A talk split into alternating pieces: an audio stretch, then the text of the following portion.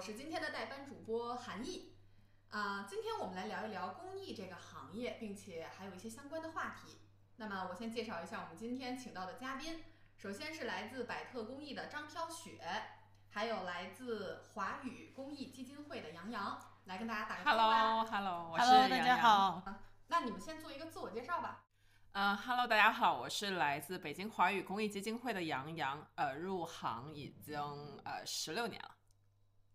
呃，Hello，大家好，我是百特公益的张飘雪，然后呃，我入行十五年，比他少一年。两位资深的老师。好，那我们先来进入我们节目的固定环节，关于自我的灵魂三问。那什么是灵魂三问呢？第一问就是别人眼中的你是什么样的？第二问，你眼中的自己又是什么样的呢？第三问，你想成为什么样的你自己呢？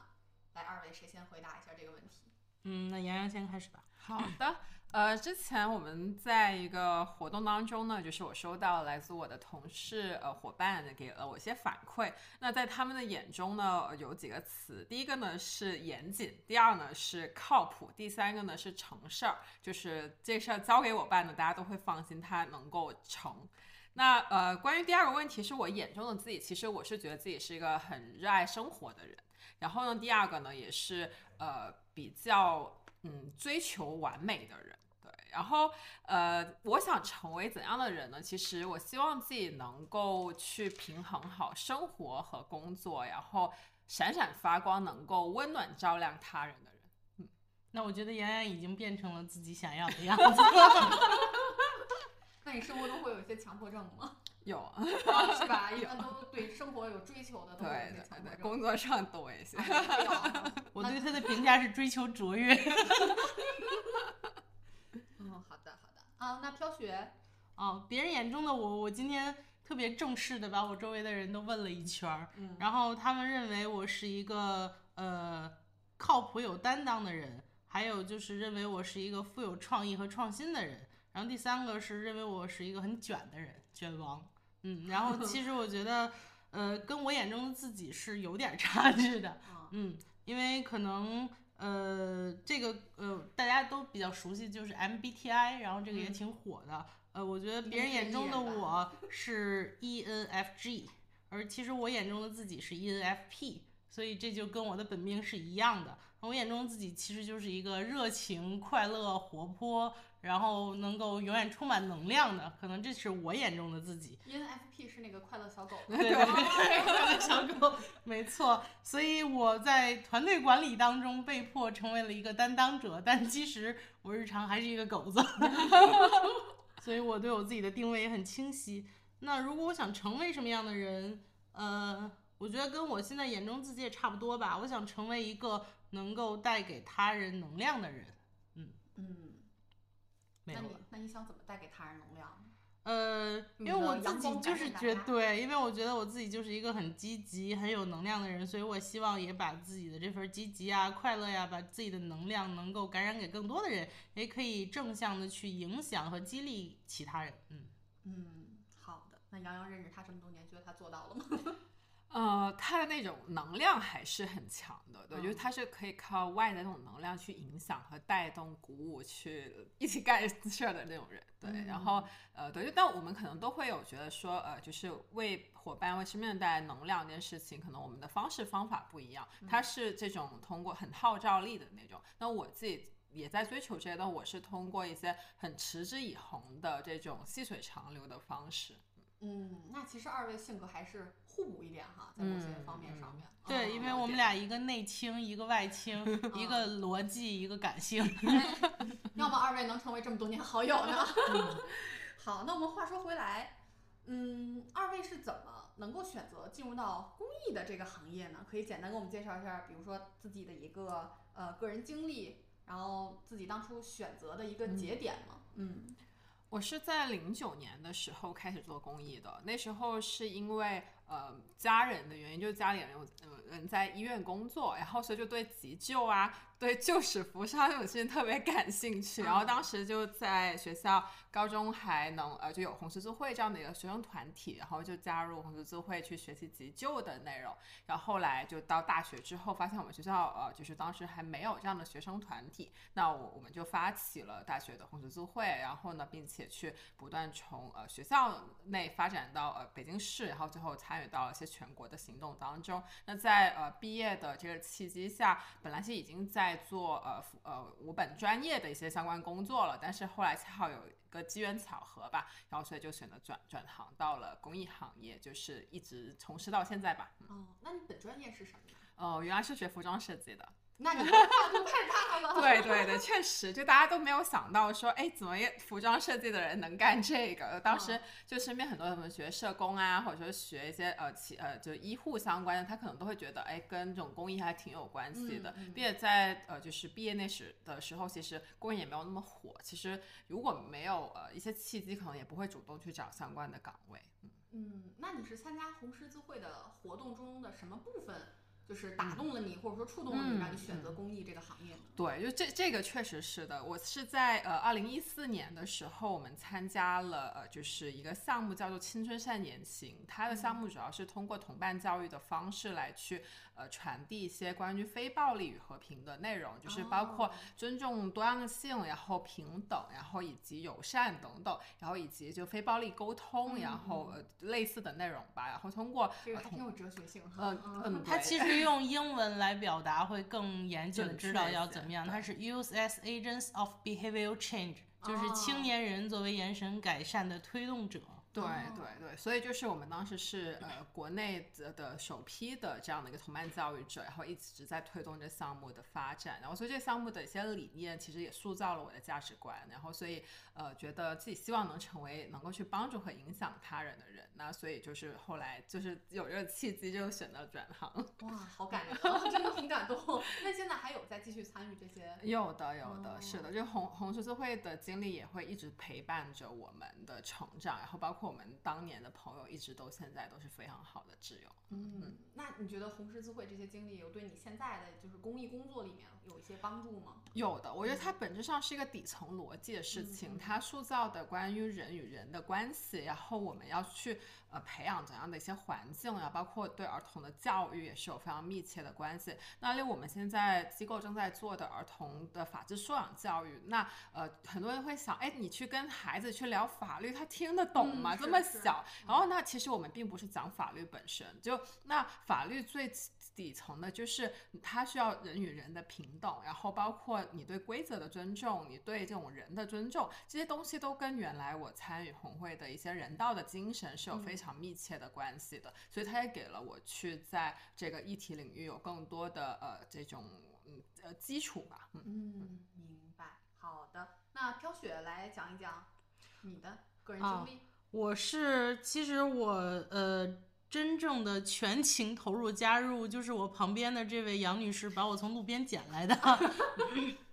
我其实刚开始是个有趣的故事。对我其实刚开始进入大学是在学生会的，然后我们在学生会百团大战的时候呢，就发现一个角落是哎红十字会，然后当时他们也没有宣传，是有一种钓鱼执法的感觉。然后后来我就说钓鱼，对对对，然后我就说我说哎那你们是做什么的呀？因为很好奇。他就说：“快来加入我们吧，我们那个能做急救。”我说：“我有证了。”他就说：“那我们还可以学其他的一些医学知识。”我说：“我也懂。”然后后来他就说。那我们反正也很值得。然后后来我说，那你觉得我加入你们干什么？然后他憋了半天说，那你来当讲师吧。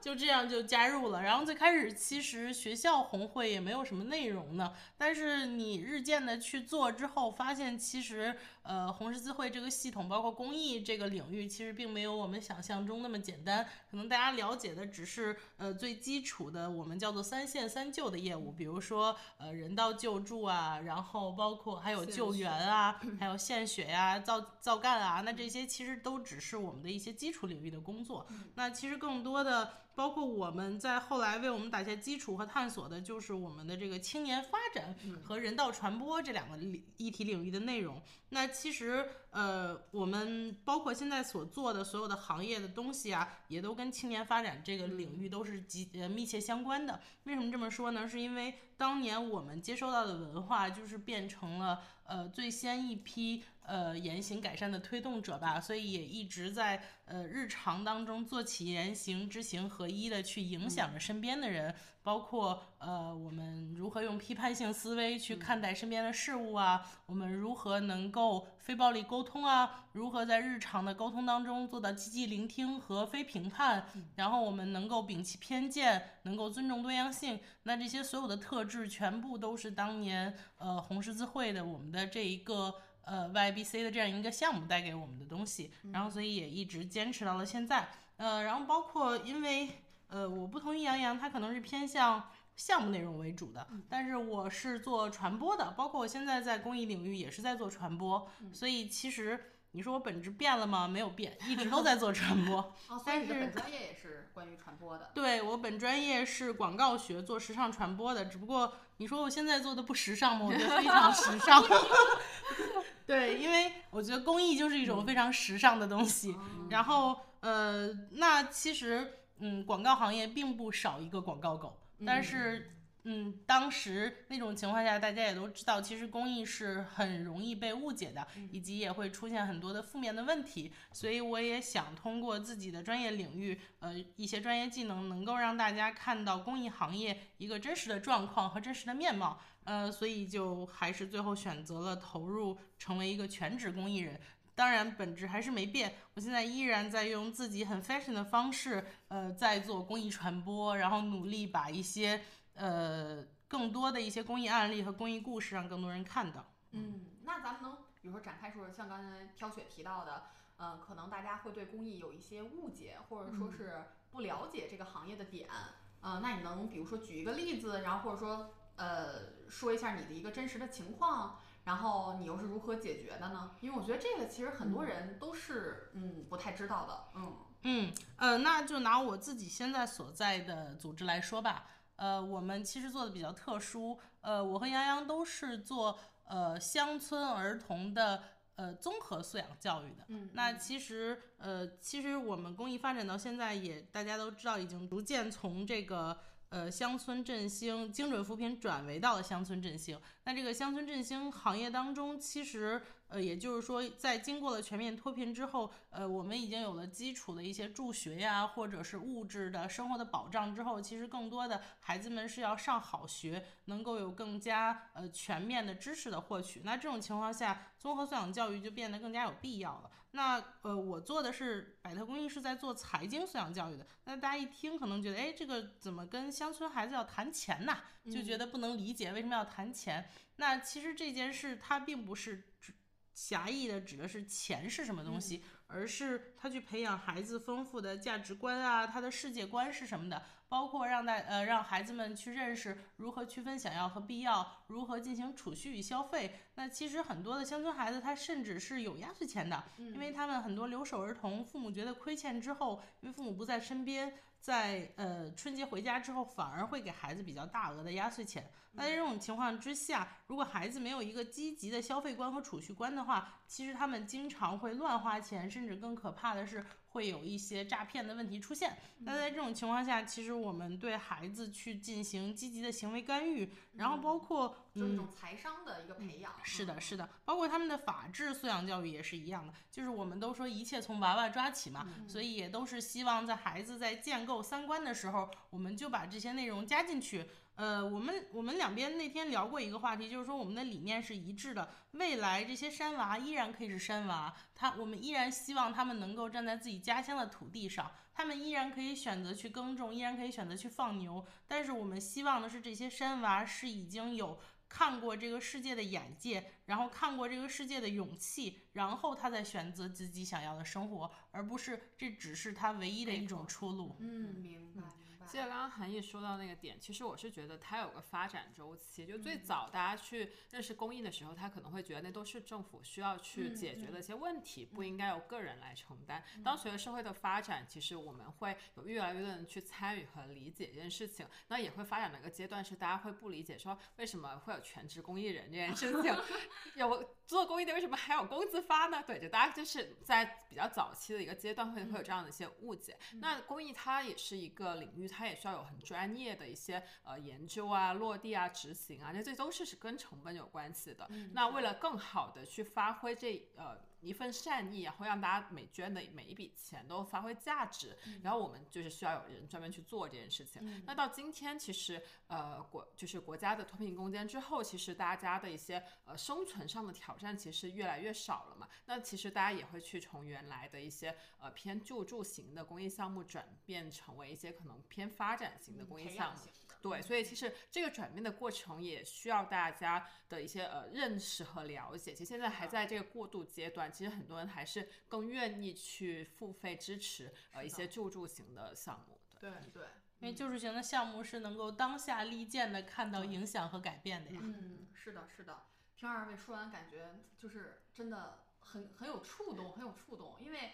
我觉得能踏踏实实的下沉，嗯去做一些事儿的人，嗯，大家肯定是有，首先这份初心肯定是非常难能可贵，嗯然后其次就是大家这个坚持，还有这个执行的力量，嗯，真的很触动。那其实二位刚才有提到，就是说咱们做的更多的是去乡村，嗯啊、做一些教育类的工作。那有没有你们从业以来给你们印象非常深的一件事儿，就是触动到人心的一件事儿，让你们会觉得我选择的这个行业，我做这件事儿是正确的，是值得我继续往下走下去的呢？我觉得还是有的，就是嗯呃，有一个小男孩的故事是陪伴了我从入行没呃，就正式成为职业公益人没多久到现在，就他的成长故事影响了我们的项目的发展，也影响了我们的一些选择。就我们我是我们是在一七年在云南助学走访的时候遇到了小明，那时候他是刚呃就是高二，嗯。他他还是恰好是他辍学了，然后呢去广东打工了一年之后被老师薅回来再去就完成哦学业的。这个老师好棒，对对，就那那会儿，其实国家也也就抓得比较紧，所以他有嗯。这样的机会。那但是其实已经外出打工过的孩子，跟校园里没有踏入过社会的孩子，有区别的，极大的区。别，就是嗯。看呃第一次看到他的时候，他的眼神，他的呃状态其实都很不一样。那呃当时因为我们提供助学款是呃每学期提供一次嘛，然后我们就会去为为他们去呃来去呃提供这个发放助学款的事情。那我们通过呃两年多的一个陪伴吧，当时在过程当中也。并没有那么顺利哦，他他家庭就是很困难，然后他会在经济上的压力会反馈到呃他跟我们的沟通上面，嗯那最后呢，我们陪他到他高中毕业之后呢，呃，他很开心，他自己能够升上当地一所呃比较小有名气的一个专科学校，他觉得自己完成了一个不错的目标，然后所以他很高兴跟我们分享了他的这个成长。那在他高中毕业之后呢，他再次去广东打工，然后。非常不幸的是呢，他遇到了无良的中介，还有就是有小偷把他新买的手机偷走了。啊，就他特别特别生气。最神奇的是，结果他把偷他手机的小偷抓到了。他好棒啊，他怎么追踪到的？就那那那个小男孩真的特别聪明，然后呃，他结果就把那个小偷暴打了一顿，他自己进了局子。然后所以这件事情是他后来暴力不能解决问题，对，就他他后来跟我们分享了他这个过程，然后我就会很触动，说，哎，其实我们一直在做助学项目资助的那些学生，他其实还是挺容易遇到了一些权益侵害的问题，并且他可能不知道用怎么合适的方式去维护他的权益。那基于这样的一个问题，所以我们起才会开始了说做呃成长法宝这个项目，去给儿童去普及一些呃法律知识啊，然后以及一些呃关于呃呃法法律相关的一些呃的权益。那呃这但但是非常幸运的是，就是他在呃上。大学之后呢，他就去当兵了，然后去、哦对，就当当了两年兵。然后其实他在这过程当中，呃，就是外部的环境了，给了他很多正向的一些反馈，并且嗯就是得到很好的成长。然后退伍之后，他又考到了另外一所的学校，然后现在其实是发展的很很好的然后家里其实也是脱离了原来的这种困境，所以就是他的成长故事，呃，他的成长经历就一直激励着我们说，哎，其实我们的一个微小的行动在。时间长河里，你是能够看到这个教育的希望和支持，然后包括我们现在也维持的还是很不错的这种沟通和联系。嗯，好感动啊！对对对，他他确实我们陪伴挺长的一个伙伴。嗯，那方便问一下，他后来就是学了什么专业吗？呃，他最开始学的是一个呃冶金相关的专业，就是在他当兵前。那后来之后，他是学了一个农业相关的专业。嗯，很不错。是的，我是觉得真的是有这种。经历会不一样，你感觉你影响了一个人，然后他并且是一下就向上发展的，是的，是的，那个能量会特别的好。对，嗯，然后我们除呃，就是除了他以外，我们也也陪伴了很多呃孩子，他可能从原来呃高中到大学毕业，再到他呃就是已经出来工作了，然后其实他的生活可能没有说多么成大的成就，但是那个他有奔头，他能有一个热气腾腾的生活，这就够了，这也是我们所期待呃能够支持到他们有这样的一个发展。是的，是的，就是打开了孩子们的一些世界观，让他们认识世界的方式和面儿。更广了，嗯，是我们今年夏令的主题就是看世界，遇见更好的自己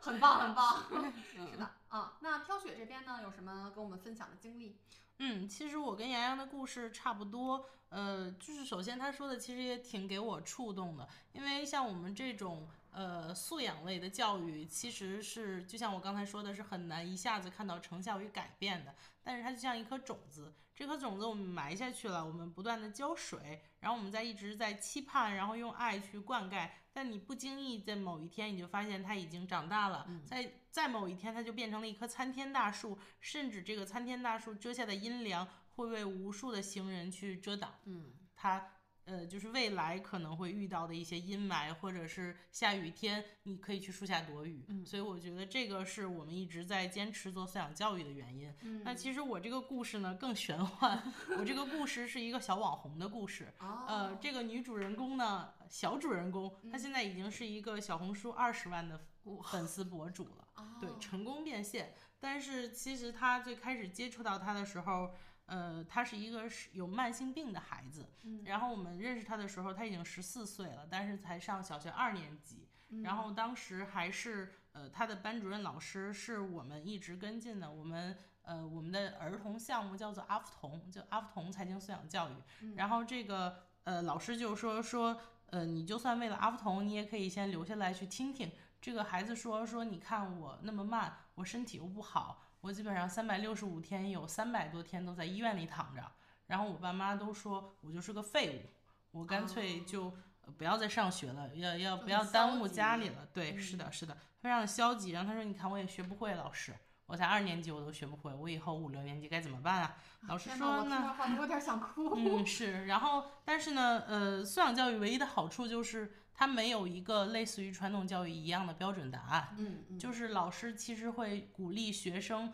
去发散性思维，去更加创意性、创想性的去想，你认为解决问题的途径是什么？那基于这个，其实是给孩子打开了思路。嗯，然后老师就说说，那你呃，你觉得你这个也不行，那个也不好，那你有想过你未来想做什么，或者未来想要什么吗？那个孩子其实当时就是摆烂的说，我就想赚钱，我就想赚更多的钱。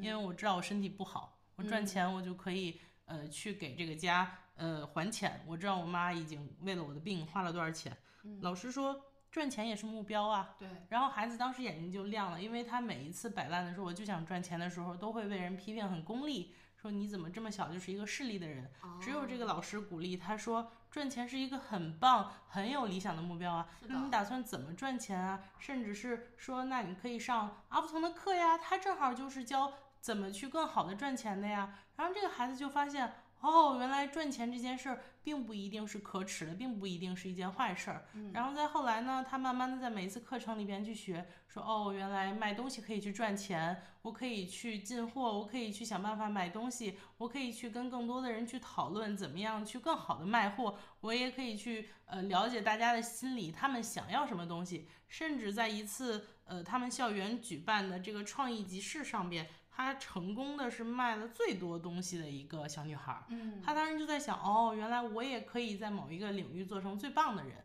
然后后来呢，老师是的，是的。嗯然后后来在一次机缘巧合当中，老师发现，呃，这个内秀的小女孩虽然可能日常的学习成绩不是非常好，但是她非常非常的有绘画和艺术天赋。嗯。然后因为这个小女孩日常日常在病房嘛，然后所以其实她就很孤单，她就画了一个娃娃，她自己叫做纸娃娃，然后她就让这个纸娃娃来陪她，然后她嗯给这个纸娃娃呢。呃，画了衣服，画了头饰，画了不同的小的玩偶来陪她。然后老师说说，要不你尝试着把这个纸娃娃发到这个社交平台上吧。然后他说说画在哪个平台上呢？他说要不你发到小红书试试。然后这个孩子就先发了，发第一次，发第二次，他每周都尝试做推更。然后推了半年之后，突然有一天，呃，小朋友发现他自己的小红书爆火了。是是的，然后甚至是就接到了采访，然后就是说说，哎，你画的全部都是原创的纸娃娃，说好不错呀，然后就还甚至问他说你愿意接广告吗？然后他就问什么叫广告，后来发现我们的课程当中居然有一个叫阿福童广告课，啊他在这个课程当中就学习到了什么是广告，那怎么样去接待广告，以及你怎么样可以做好自我营销，你的定位是什么。然后他日渐的就开始在没有耽误学习的情况下，他去尝试着去接单，呃，如何把其他的相关的广告，比如说他今天接的是文具，比如说卖笔的广告，怎么把笔的广告的内容植入到他的娃娃当中？明天怎么样把本子的广告植入进去？一点一点的，今天赚二十，明天赚十块，这样日积月累，他现在居然是有一个二十万多粉丝的博主，而且孩子变得非常自信。老师说，不仅没有耽误学习，但是大家都知道，小红书它其实不仅是要发图的，它得发一些文字内容，所以这个孩子的文笔越来越好，越来越好，因为他得为他在广告上负责。然后由于要接单算利润成本，他的数学也好了起来，所以其实就会发现，当一个孩子找到了自己的兴趣和定位的时候，他甚至是可以反哺到他本身的学习成绩和内容的。是的，然后当然他也呃更加的有了自信。然后，所以我们就说说，等到这个孩子他现在呃是十十五六岁嘛，然后已经上到五年级了，他现在还小。那等到他长大之后，也许十年之后，孩子就明白彼时在他眼中，呃，就是变成大英雄的，给他那束光的人，其实就是一个童年陪伴他的玩偶。但是这个阿福童却在他最灰暗的时候，给了他勇气，给了他突破这个世界的第一束光。所以我们说，这就是财经素养教育的意义。嗯，我刚才听二位说完，我觉得特别感动的点就是你们给一些特定的儿童一个新的窗口，一个新的认知，嗯。嗯，然后从而其实一定的一定程度上是影响了他们人生的一个走向，而且而且是正向的，嗯。所以我觉得这件事儿真的很有意义，听完就会感觉很感动，而且会觉得这件事情坚持下去肯定是对的，而且是。有意义的，嗯，这也是让我们能够坚持在这个领域的很重一直要的动在做的力。是的，是的，是的，是的，就就是发现，其实那些山村孩子，每个人他们身上都是会有不就是独特的光芒，是的，未必是光芒万丈的，但是一定是发亮的。嗯嗯，而且这种作用其实是相互的。是的你们带给孩子的影响之后，孩子其实也传达给了你们对一些呃影响。是的，是的对，嗯，是的，所以我们一直坚持，也都是每一次靠这些孩子给了我们一些能量。是 我们每一次都管下乡叫回血。回血。好呀，好呀，啊，那刚听二位呃介绍完了自己，那我想问一下，那除了咱们去下乡这个特定的项目完成这些工作之外，咱们日常的工作都有什么呢？就是怎么来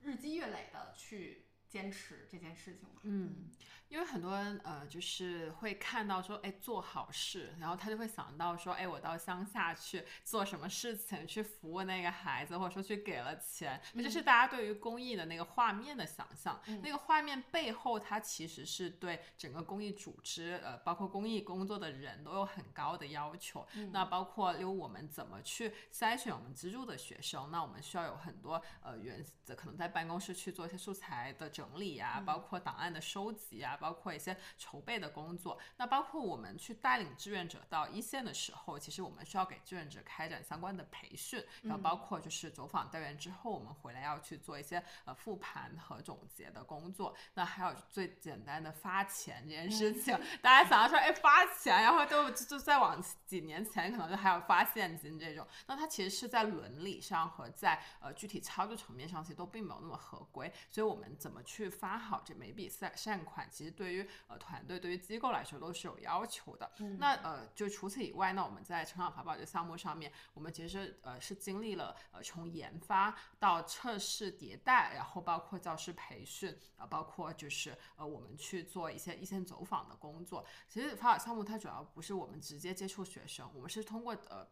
赋能和支持老师，陪伴老师，然后让老师就是有这样的能量和能力去支持到更多的学生，因为老师的改变才能改变当地的生态和土壤，然后才能更好的去呃就是持续下去。那除了这是项目维度的，那那还有就是在传播，可能飘这边会更加专业啊，就他那边可能会讲的多一些。那除此以外。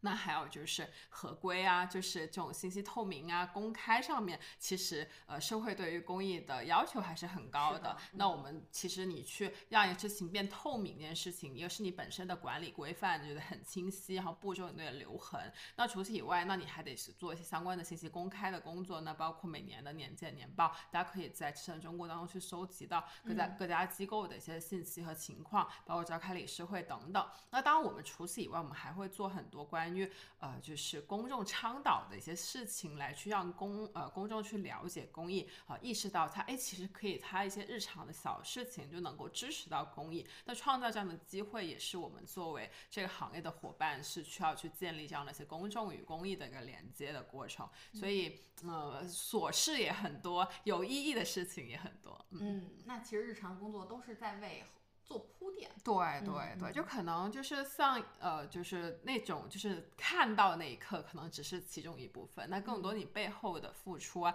哪怕你写个文案啊，写篇推送啊，这这些都是呃，就是都是扎根下来需要去持续做的事情。嗯嗯，这其实大家行业都是对，需要对对，公益行业人还特别少，就是一个机构可能就两个人，一个人，或者说就是就是就大家就就得身兼多职，然后每个人都得成。承担了呃很多的角色，然后就让这机构持续发展下去。嗯，听起来真的好感动啊！没有，我觉得还是还是有意义的吧。对，就是感动不能让这个工作可持续，那还是要在这里头有持续的呃这种呃发展机会，然后包括就是你在这里面是给你带来一些正向反馈。对对，有意义这个点真的特别好。对对，是能坚持下去的，一定是自己认为有意义的。对对对，这这肯定。对对对，要是动力呢，就是这样。对对对，是的。好，嗯，那飘雪呢？你的日常工作？嗯，刚才杨秘书长是通过一个秘书长的角度 去整体的介绍了一下，对对对，非常有高度。那其实我这边是主要是负责品牌传播和公众筹款的，所以可能会更专业一点。也就是他刚才说的公众倡导的角度，可能是我们这边在做的。就像我刚才说的，呃，让公众看到公益行业究竟在做什么，以及我们为什么要做，意义和价值在哪儿。然后，当然，我们机构比较困难的，不像基金会行业，我们也面临着非常大、非常大的这个财款困难的问题，所以就要向公众进行筹款和募捐。然后，所以这样你就更要去讲好故事，去做好传播内容。但其实并不是大家想象中这么容易的。呃，我们其实是会更加持续的驻扎在一线，因为呃，这些受益人他们是很敏感的小朋友。如果你直接告诉他们我这个要拍给你这些捐给你的叔叔阿姨看，那基本上就毁了。然后，所以其实呃，我们每一次下去基本上都是一周、两周的时间去蹲点儿，甚至就是真正住到学校，跟他们一起生活、一起上课、一起学习，然后随时。把机器架在那边，然后就是让他们不不断的熟悉了我们之后，完全是他们一线的真实反应、真实状况，就很像你们是一个纪录片的团队。对对 对，我们其实是一个慢成品的纪录片的团队。然后包括其实所有大家可能看到的故事也好，还是我们播出的纪录片也好，它都是以年份为单位记录最后产出的内容，因为。尤其是我们这种教育，它并不是说第一天就像先心病那样，你今天做完了，明天康复出来就有结果的。所以其实是要持续不断的对孩子进行影响和干预，最后才是说有可能会有一些改变的案例出现。嗯。而且就像刚才杨洋说的，更多的就是我们对老师会进行一些持续性的干预。它其实不光是对孩子的赋能，因为我们都知道，你其实影响一批孩子，它只是影响一个鱼塘的。但是如果你教会了这个钓鱼人，他可以养出更好的鱼，他可以一代一代把自己的鱼变成鱼王，这个才是最牛的。然后，所以我们持续的对我们的乡村教师进行干预，因为一方面他们其实也是需要陪伴与成长的，另外一方面，呃，其实乡村教师也很不容易，因为他们在。基层也很孤独，然后也是需要很多的支持，所以当我们把他们凝聚在一起，他们有来自呃武汉的、四川的，有东北的，有新疆的，但是在线上我们都可以一起见面、一起沟通讨论的时候，那些老师就觉得他们有被支持到，就更加有力量，也愿意在持续坚持下去。他们其实是互相鼓舞着彼此往下走下去的，所以这也是我们一直在坚持做的一个原因。嗯是的，都说乡村学校是乡村的文化高地，就是老师他代表了当地的一个呃可能性吧。就是我们也很期期待老师他的一个呃革新，他能够去呃就是有更好的发展，然后才能支持到学生有更好的发展。嗯嗯，甚至其实我们现在所做的很多新型的素质教育是。这些乡村老师，他们自身可能也都在在重新学习和重新呃去学习去掌握的一些东西。这些老师经常说，包括他的素养教育也好，还是我的财商教育也好，老师都说：“哎呀，这东西我都不懂，我才发现这么有用，这么有意义。”我回家也跟我自己人讲，然后我也发现这个学生懂这个太有用了。其实我自己都不知道的，所以其实对对于这些乡村教师来说，呃，也是他们能够再次呃去拥抱社会以及打开眼界的一种方式吧。嗯，太有意义了。刚才二位其实也有提到，就是说现在就是钱款的一些问题嘛。那公益行业其实发展到现在也逐渐的规模化，然后标准化了，大家对这个行业的规范要求就更高，对于钱款的这个去向也更敏感。那么我们有时候也能看到一些负面的新闻，那我们怎么做才能保护受捐者的隐私，然后同时又能保证这个信息的透明度呢？嗯，其实这两者之间还是挺有张力的，就是呃，在很传统的呃时候，其实他们可能会选择说啊，我给所有的服务对象，就是我们捐赠拍照片，对，拍照片，每人拿着一个信封，拿着几百块钱拍照，然后发发出去，然后感觉我就透明了，然后就就能够就是让大家看见我真干完这事儿了，但不是的，就当那个孩子领着那一百块钱在那镜头上拍那一下，他。的内心是多么的受到打击，然后以及那种自尊感，就是完全都会被击垮的。对，但但也是经历发展的过程嘛，所以基本上现在这种做法也是少了很多。我甚至可以先讲一个小八卦，就是呃，由于大家都觉得就是可能捐钱不好，我就直接捐物，甚至有一些爱心人士就觉得我就得自己带着东西去捐，才是能够最透明最好的。然后，但是呢，大家可能认为。就是贫穷的地方就那么几个地儿，所有人都奔去云贵川。然后我们去到贵州的一个小学，就发现一个特别逗的事儿。那个贵州小学的校长说，今天这个孩子在开学已经收到了第六个新书包了，说这个孩子已经说能不能给他捐一点别的。然后还有就是说。说孩子说说那个我可以要求一个蓝色的吗？我别的颜色都凑齐了，所以就是 就变成了一个笑话。就是呃，其实我们都说要均衡嘛，包括我们说财富也要均衡。那其实我们的捐赠也是应该给孩子更需要的。这也就是为什么职业公益人的存在，它其实是需要全面的赋能。当我们觉得他需要物资的时候，我们去匹配物资；那当我们觉得他的物质已经充沛满足的时候，其实我们更需要的是对他一些知识和眼界的赋能。那不仅仅去停留在捐书包、去捐文具、去捐这个衣物的时候啊，当然这些也是需要的，只是我们其实应该更客观的去看待这件事情。是的，而且我觉得更应该提倡信任这一点，就不论是我们。普通人对公益机构的信是任，嗯还是信任公益机构能够把我们的这个善款去落到实处。嗯嗯，因为专业的事儿就要专业就要交给专业的人去做，那肯定中间就要有一个信任的桥梁的。我理解这个过程并不容易，就是嗯现在高速发展的社会，这种人与人的信任关系，其实某种程度上也可能会被网络各种东西放大和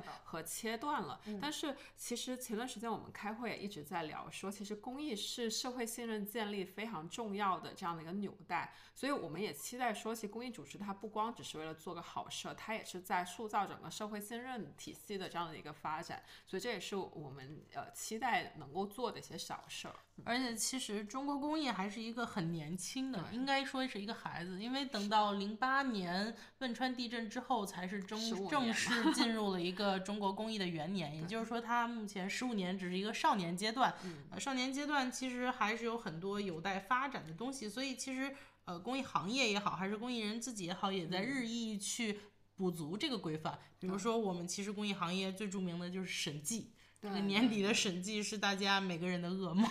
因为它的要求是非常非常的透明和细节的。嗯然后所有的基金会行业也好，还是我们这种社会企业也好，全部都是有三年的这个社会等级评估制度。那这个等级评估制度，它也是从各个维度和体系来去规范化我们这个整体行业的发展。包括尤其是如果你有公众筹款的话，呃，像。嗯，腾讯公益的平台也好，还是字节跳动的抖音平台也好，它也是要求我们每个月都要去更新你的筹款啊、你的善款走向啊，甚至是你的所有的项目的支出和发展都是怎么做的，全部都要在平台上进行更新的。所以这些都是在规范化我们这个钱款的使用。其实我觉得公众对于公益组织的监督是好事儿的，也是应该有的。呃，只是说我们当发现问题的时候，我们能够采取真的是对话的方式去做沟通，去发现问题，去改善问题。呃，而不是就是呃，因为可能有些不信任的事情发生，导致就是大家全盘否定。我觉得这个可能并不是我们所期待去发生的这个结果，但是这也是需要我们各方共同努力才能构建。嗯，其实刚才杨洋最开始说这个方式就是拍照的时候，嗯我心里。其实触动了一下，因为我带入了一个受捐者的嗯，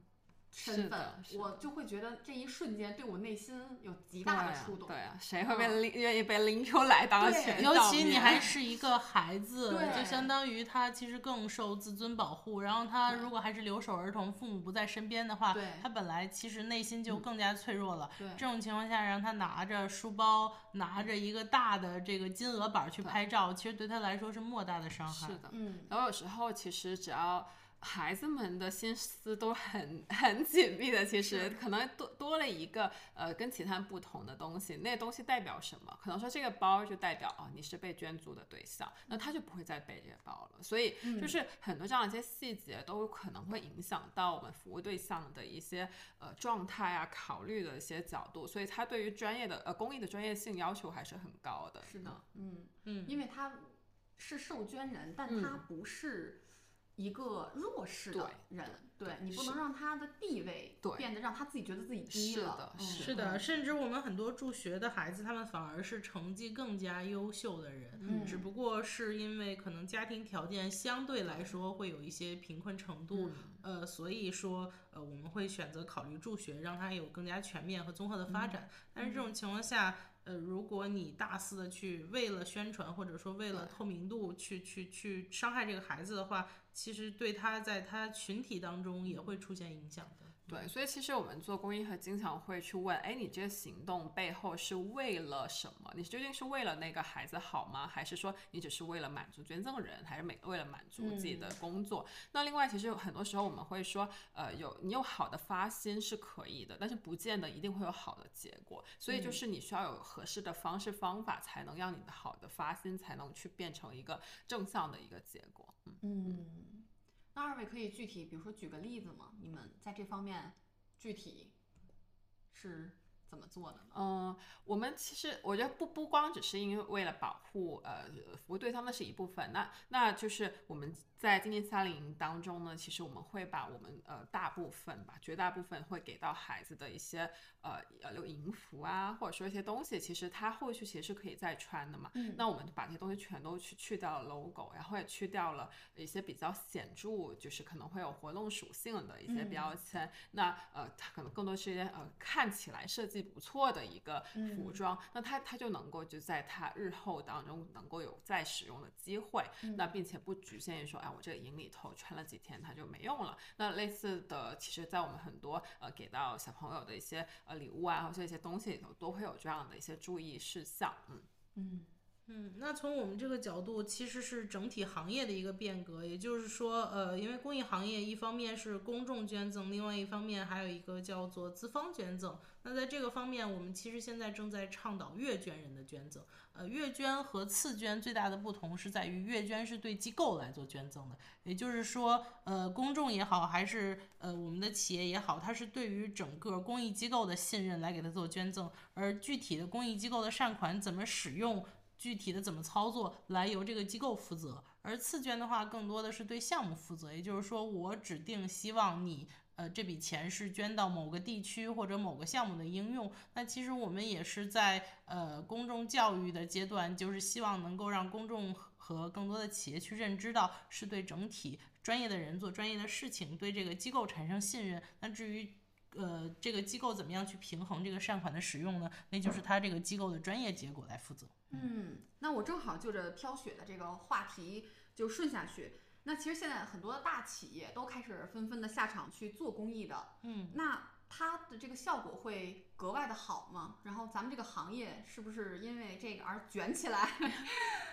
其实我自己觉得还是一个不错的呃事情吧，对是好事对对，是嗯好事。呃，因为其实呃中国的工艺发展，它可能相较于欧美来说还是有一些独特性的。中国其实大部分是企业背景的基金会，还是是占大多数。那当然很重要的原因是因为企业它有资金，那呃并且也是集中了很多财富和呃能力和资源的这样的一些平台，所以他们去做公益的时候，它有还是不错的、很先进的一些方式方法和技术再去做赋能，然后就这样的话能够快速去提升公益行业的一些发展，我觉得都是很好的事情。那嗯，当然它肯定呃企业去做公益可能会有一些呃品牌的诉求啊，或者说它有些呃它这种社会价值的一些诉求影响。力，对，嗯所所以其实这部分也是呃可接受的，只是看说大家是如何平衡，以及你有是否有过节。就是那我们作为公益的人，呃，很重要的角色就是平衡好这件事情，并且保证呃服务对象他是在这个过程当中是得到充分的保障的。那嗯这是我们嗯一般去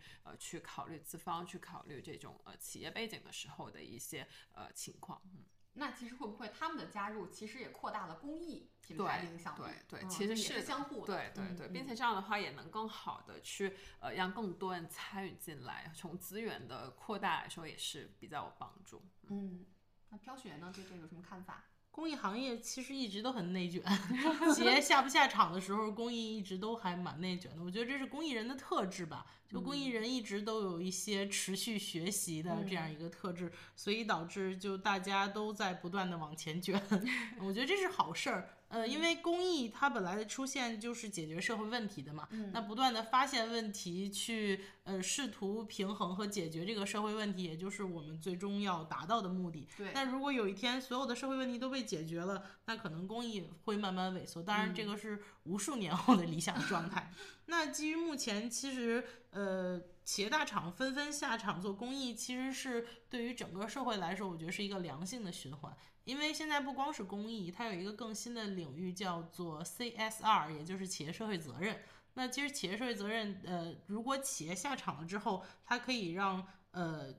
一方面带来了更多的这个利益和资源，然后另外一方面也是可以让更多的社会的人啊、更多的公众，甚至他企业的员工去看到这些内容，那带领员工去员工公益的行为参与啊，一些志愿服务的参与啊，所以我觉得整体来说都是一个好事儿。但是，对于尤其是如果企业它自己本身也许是没有这个条件或者精力去做，那它更多的其实就相当于是以资助和赞助的形式，让公益机构去来进行执行和落地操作，所以对于公益机构来说也是一个良性的发展。嗯我补充一下，就是其实我觉得公益行业不算卷吧，就是其实。在就卷，其实本意它其实是需要发展到一定阶段，它已经没有可以通过正向的努力，然后对有上升空间了，嗯就内部来循环。所以其实工艺还达不到说没有上升空间那个阶段，所以它还有极大的呃待发展的那个状态。所以其实现在大家的努力只是说，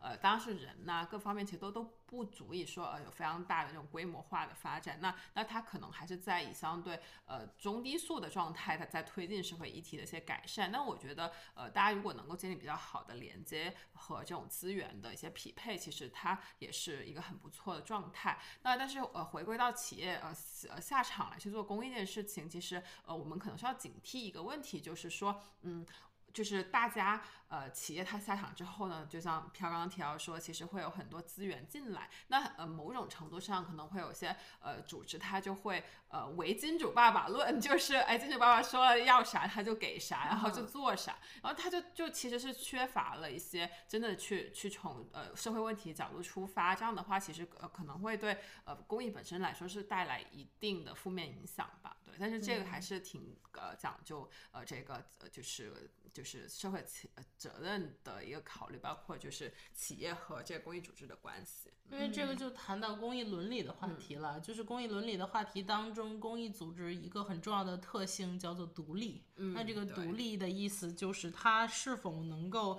呃在资方资助的同时，能够独立按照自己的本心进行运营、进 行并不落地执容易这。件事情。非常的不容易，尤其是呃杨秘书长所在基金会，所以不知民间苦。但是 像我们这种 民间基层草根组织，基本上全部都是资方爸爸，所以一定程度上，资方爸爸有一些特别的需求的时候，你还是要满足的。甚至资方爸爸说，我就想下去看看那些孩子，啊但这是正常，是正常，但是呃那些。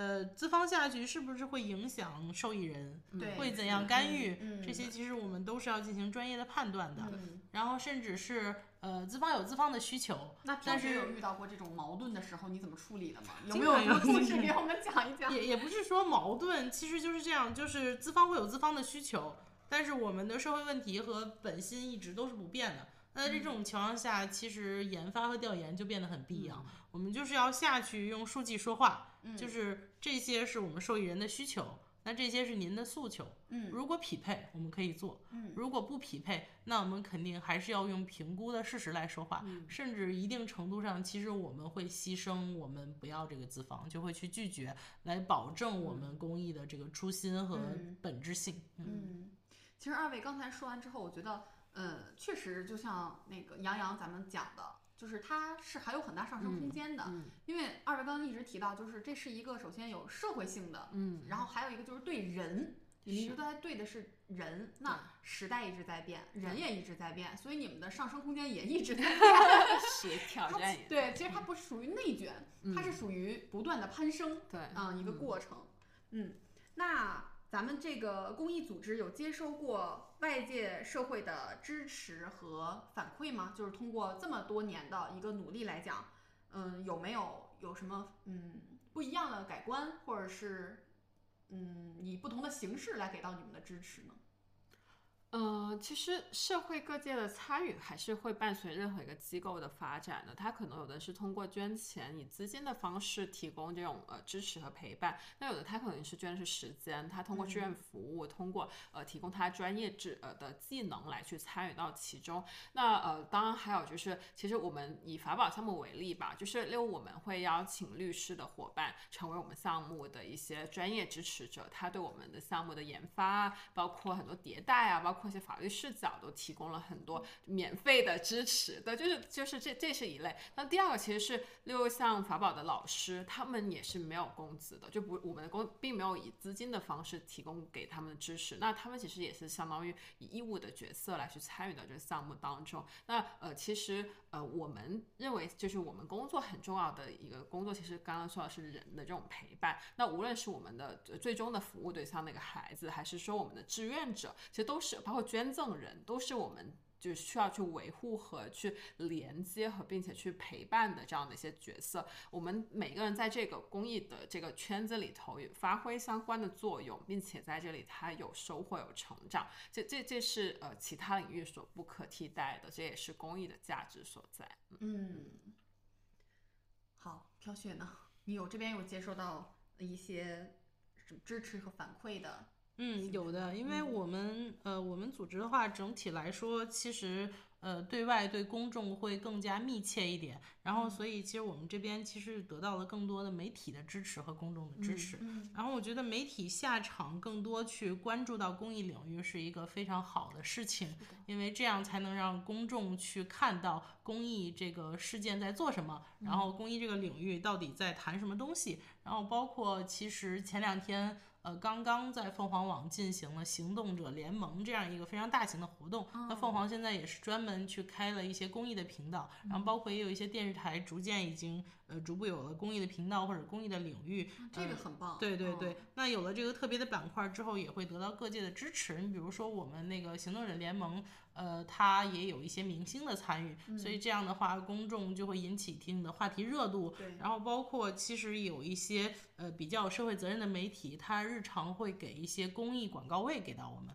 比如说我们在今呃之前的有一个是专门做女性赋能的，百特公益在做女性的财经素养赋能的这样一个活动当中，呃，然后是给了地铁的广告位的。然后同时，呃，还会有一些是给到商场的一些广告位啊，或者你可以给你一些落地支持啊，所以其实也都是让公众看到公益的一种途径和方式吧。嗯，另外就像刚才杨洋说到的，呃，其实我们是对内服务我们的受益人，对外服务我们的捐赠人啊，所以其实每一个，尤其是有公众筹款的话，每一个捐赠人哪怕捐了一块钱，你也要对他负责的。那这个负责是几个层面，第一个就是你要让他知道他的钱去哪儿了，也就是他的钱款的流向。那第二个是你也要对他进行一些支持和倡导。那这个倡导的意呃意义就在于你要让他知道公益真正的在做什么。那其实他不光是单单的捐钱就行。呃，简单来说就是有钱的出钱，有力的出力。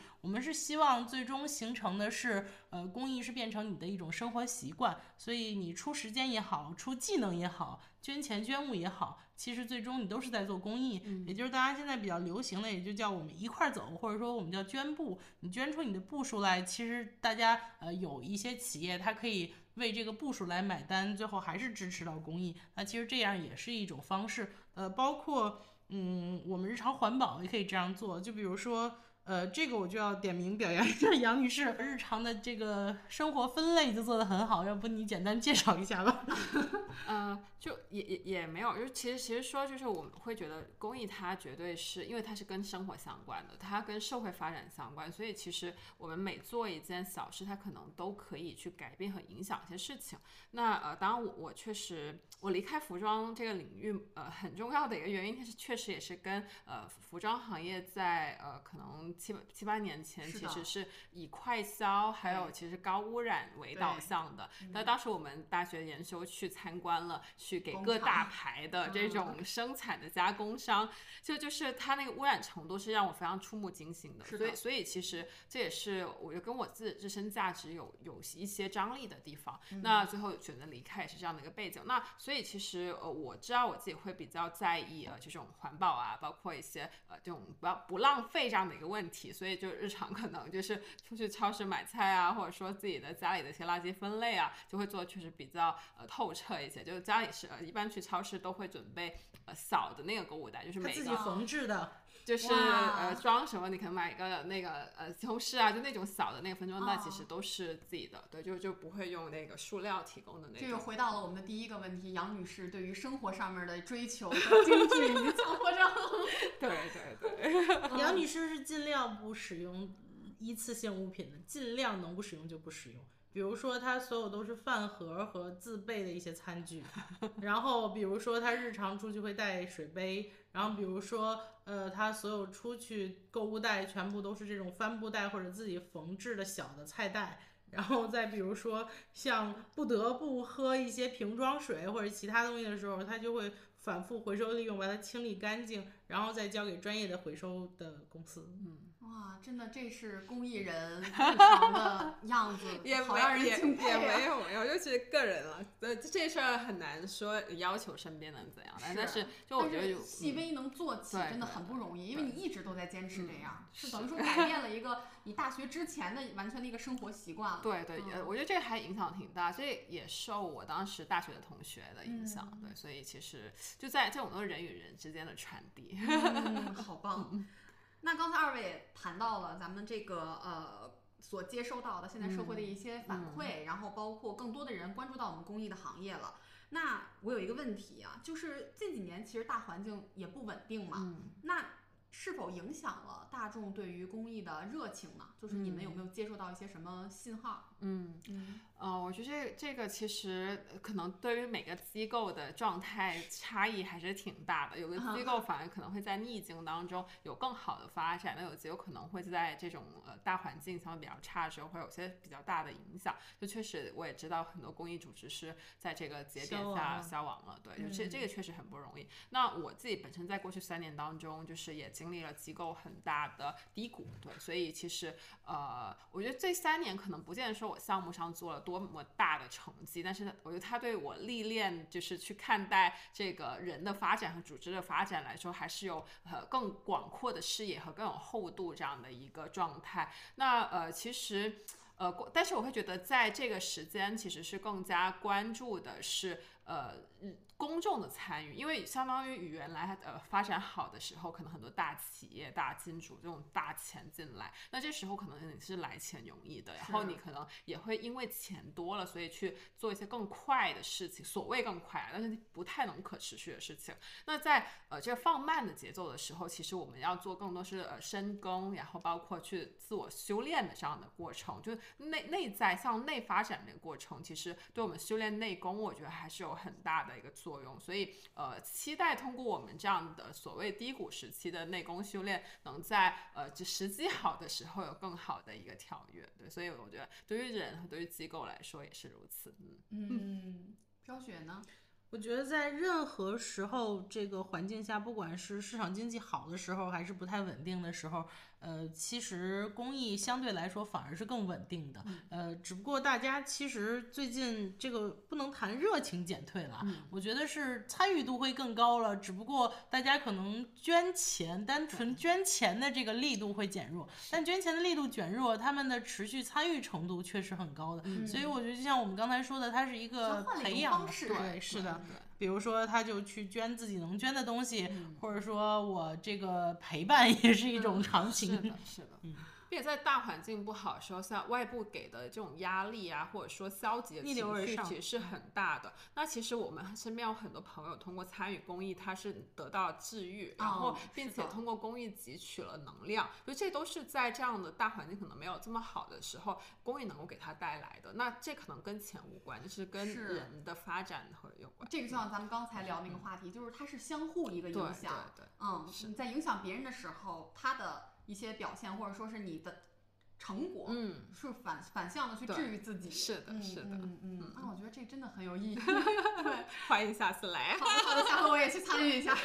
而且，就虽然这样说稍微有一点点缺德啊，嗯但是必须得说，就是呃，当你就是人总在比自己更惨的时候获得治愈，就是当你发现你的受益人的时候，就是你其实还是被社会需要的，是这个点。对就是你发现了你自己的价值，然后同时你在这社会当中找到了你的需要点，以及你能够贡献出来自己应有的力量，而从而得到治愈。对对，就像我们其实是宇宙中的一粒尘埃，你有时候可能只看着自己的这个世界，嗯，但是你迈出去之后，能发现更不一样、更大的天地了。是的，是的。嗯嗯。那咱们为了就是呃，像刚才咱们说有一些呃大众他来参与嘛，就是身体力行嗯来做一些事情，那咱们是不是在现在呃组织这些活动也会更多了呢？就是为了调动大家这个热情。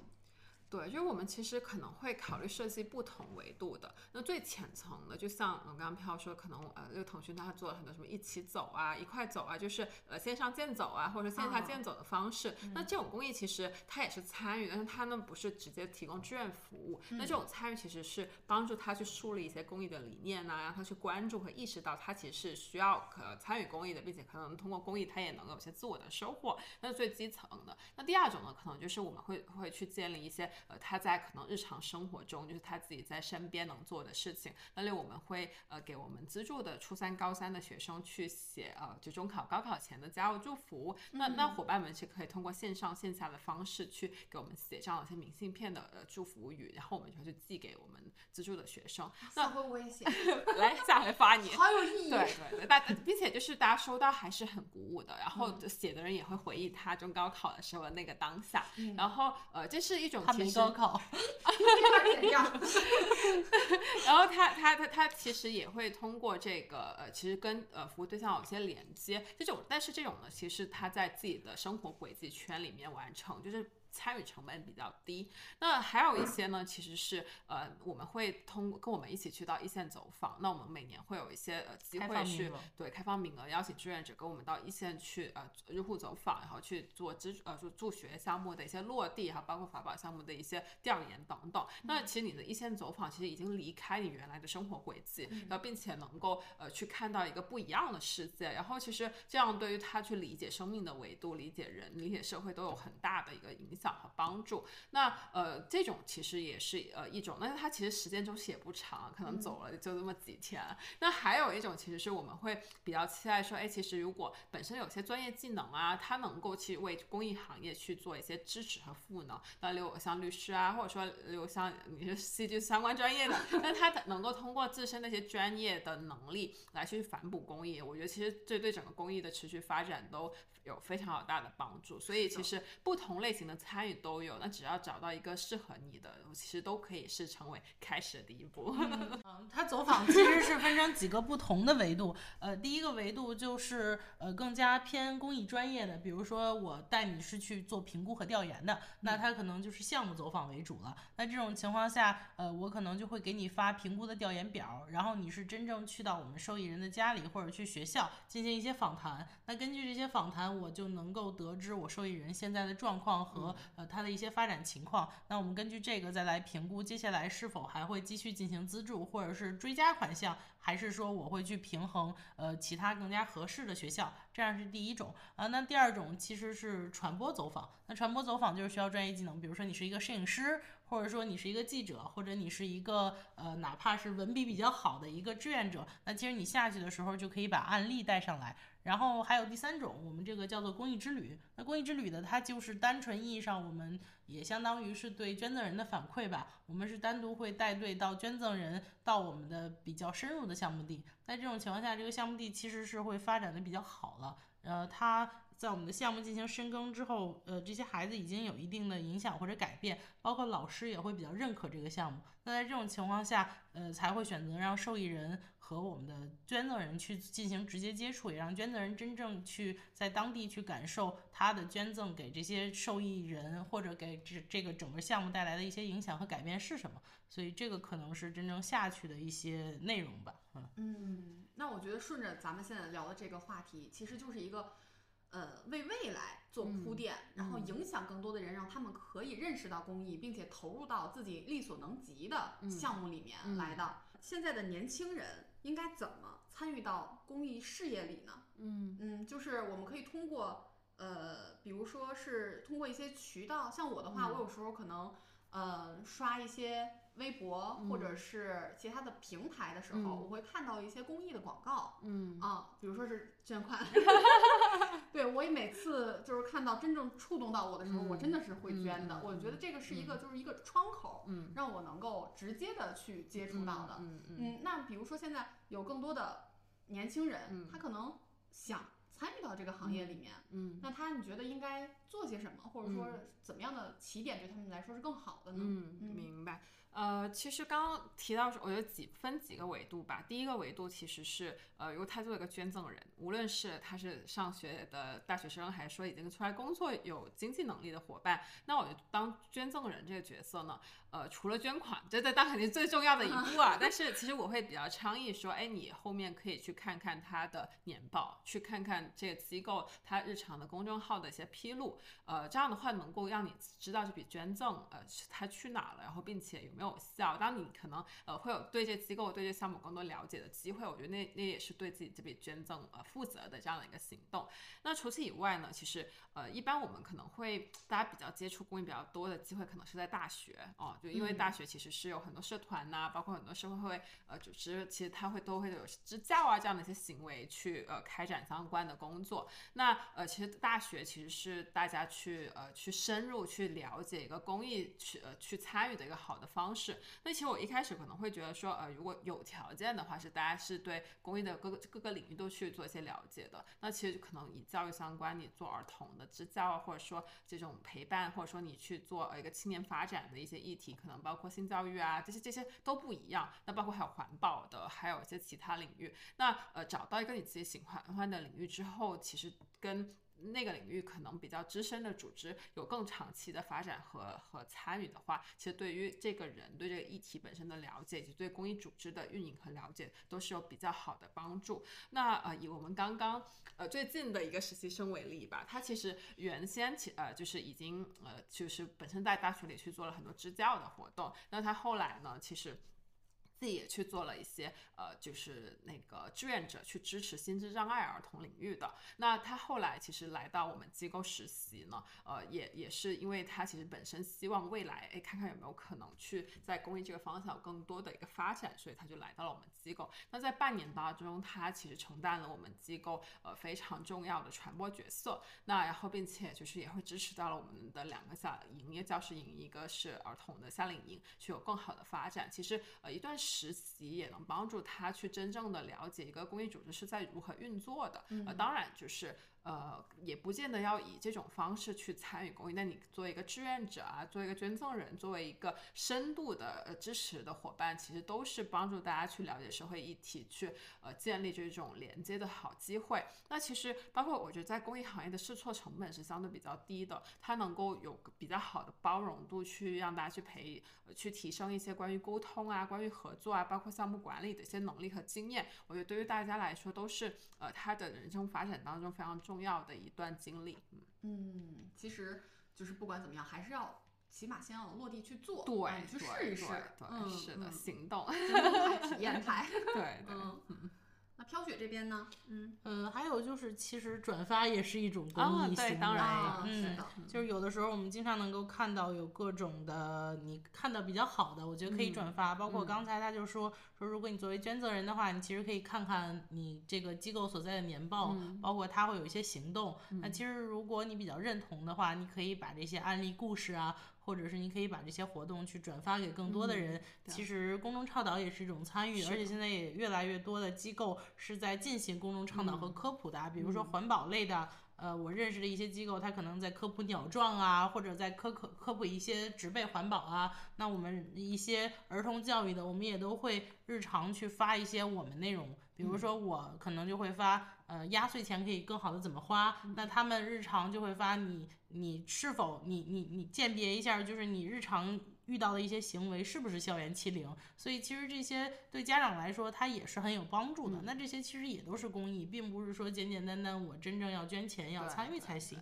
然后包括就像我刚才说的，你日常的环保，比如说，呃，当你呃比较近距离的时候，你是不是可以以打车或者是骑行来代替？呃呃不，你是否可以以步行和打车来呃以步行和骑车来代替打车，就是以更加低碳的出行的方式。然后包括我们尽量减少一次性用品的使用啊，啊包括在衣物的时候，其实比如说牛仔布是一个非常不环保的布料，那是不是会减少这个牛仔相关的使用？那其实这些全部都是低碳，甚至是你随手关电脑、随手关灯。然后不要浪费水，这些全部都是。其实公益就是在身边。对，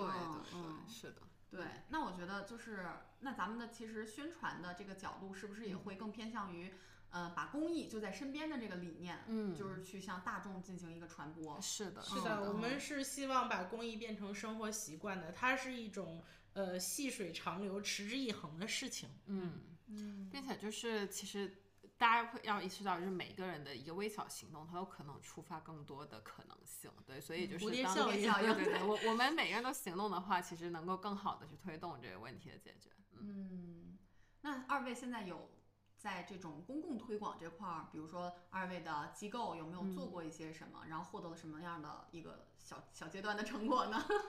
嗯，那可能还是我们这边 做的比较多，嗯因为呃，我们团队就是做公众推广与嗯倡导的，对然后所以一方面是在这个青年发展领域。呃，然后就是我们是希望致力于让更多的青年，呃，尤其是职校生，他是可以能够有综合发展的。因为之前可能大家都觉得职校就是没有出路，你最后才能上职高。但其实我们目前如果发现职校生能够有精准的定位，能够有更加综合的财经思想教育，它可以未来有更加专业精准化的发展。所以现在我们也是给职校生去铺路，让他们呃未来能够更加全面系统的发展。那、另外一个就是对于乡村儿童来说，我们其实是在倡导儿童进行自主管理和自我决策。那所以其实这些也都是在我们不仅在乡村，我们在我们的城市社区也会进行。然后包括其实我们现在基本上是抖音呐、微博呀、微信呐、呃短视频的形式啊，然后图文的形式啊，也都会去进行，也会有一些落地活动。所以其实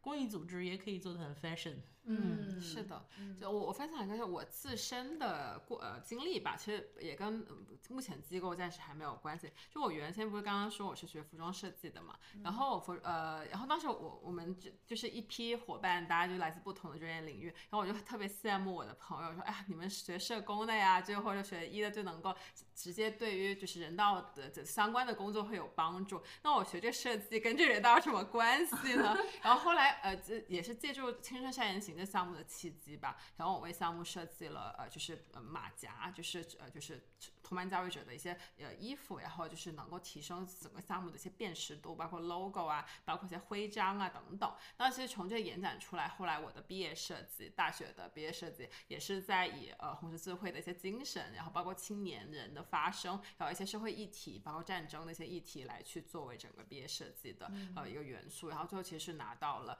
呃就是北京时装周的，还有就是呃赴台湾的一些奖项。对，然后这在这之后呢，其实我会延展出来，发现其实我的作为一个设计者，他也能够去通过设计的力量去反哺我们的呃公益组织和公益项目。那后来其实就是呃。就是出了一个叫亨利杜南的表情杜爷爷的表情包，然后目前下载量是有呃好几万了，使用量是二十多万的一个、呃就是规模，所以其实也可以通过一些呃通过这种样呃传播传播对、对对的方式是，它嗯也在此一定程度上是让这种呃文化，让这种组织的发展有。对对对，有嗯。更强的一个生命力，也能更好的去影响青年的参与。嗯。对对对，听二位说完，就是其实你们的加入已经为公益这个行业往前推动，进行了很多的 改变了微小努力吧。嗯一些一些努力，嗯对对对，我觉得就是，嗯，年轻人的加入，他一定会